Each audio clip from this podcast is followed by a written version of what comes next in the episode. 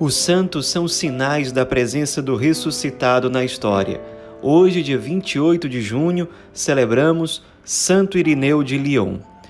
Irineu nasceu na Ásia Menor, ao que tudo indica, na cidade de Esmirna, e foi discípulo de um grande bispo chamado Policarpo, que, por sua vez, havia sido um discípulo direto de São João, apóstolo e evangelista. Então, o próprio São João consagrou, ordenou Policarpo como bispo. E Policarpo tinha Irineu como um dos seus discípulos. Disse que Irineu era muito atento a todo o ensinamento de Policarpo, especialmente quando ele dizia como era a sua convivência com São João, o que ele havia aprendido com esse grande apóstolo e evangelista. O próprio Policarpo dizia: tudo quanto tive a graça de ouvir sobre a pessoa de Jesus Cristo e do apóstolo São João, não passei para o papel, mas guardei-o bem no coração, renovando-o diariamente na minha alma, com toda a simplicidade. E esse tesouro precioso, guardado no coração de Policarpo, esteve acessível durante um bom tempo a Irineu, que tinha um grande desejo de santidade, de conversão e de ele mesmo se tornar um grande discípulo de Jesus. Irineu, é, depois de um tempo sendo formado por Policarpo, acabou sendo ordenado sacerdote pelo próprio Policarpo e viajou como missionário para a França, mais especificamente para a região de Lyon onde havia vários cristãos que tinham vindo exatamente da Ásia, do Oriente, e moravam ali naquela região francesa. O bispo daquela região se chamava Potino e Irineu passou a ajudar Potino muito de perto.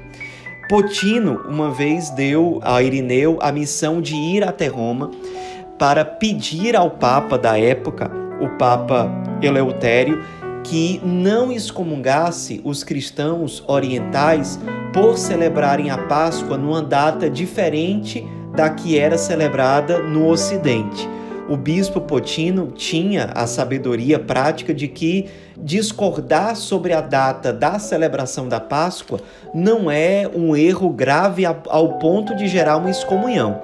Então ele pediu a esse seu sacerdote Irineu que fosse até Roma, falasse com o Papa e o convencesse a não impor essa excomunhão aos cristãos orientais. O Papa acolheu toda a argumentação, foi convencido, graças a Deus e pela intervenção de Santo Irineu, que ao voltar para a França encontrou uma situação desoladora.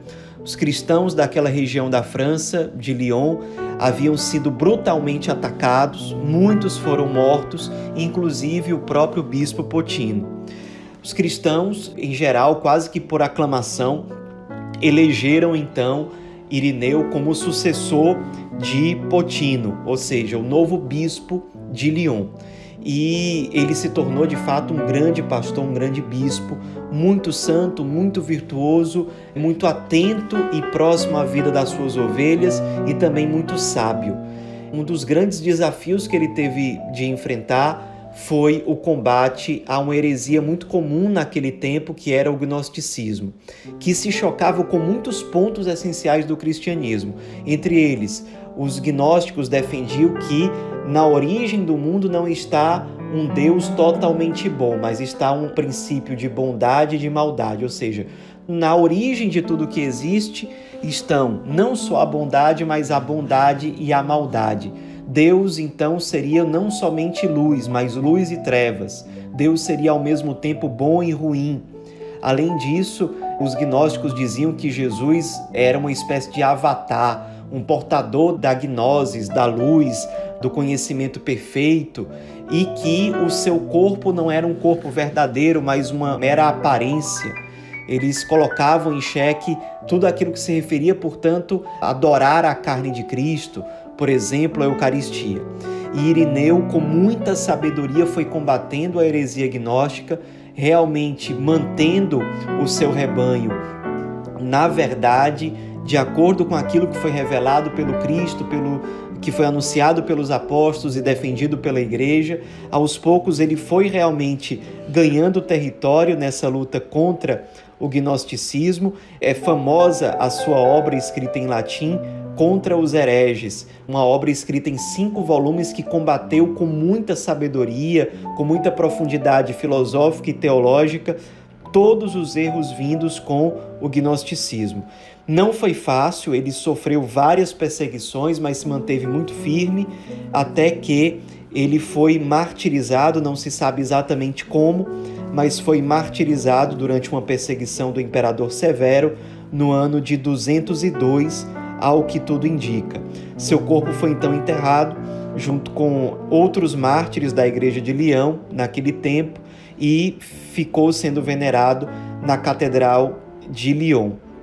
Seu nome, Irineu, significa portador da paz, e foi isso que ele conseguiu realmente promover no coração de tantas pessoas, sendo um grande pastor, um grande bispo, um grande sábio, um grande defensor da fé, um grande formador no final das contas.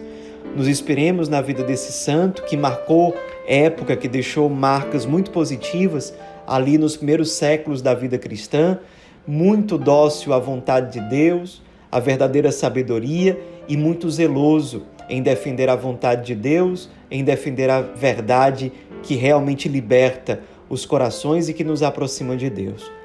Ele que condensava boa parte dos seus ensinamentos numa frase que é célebre até hoje: A glória de Deus é que o homem viva.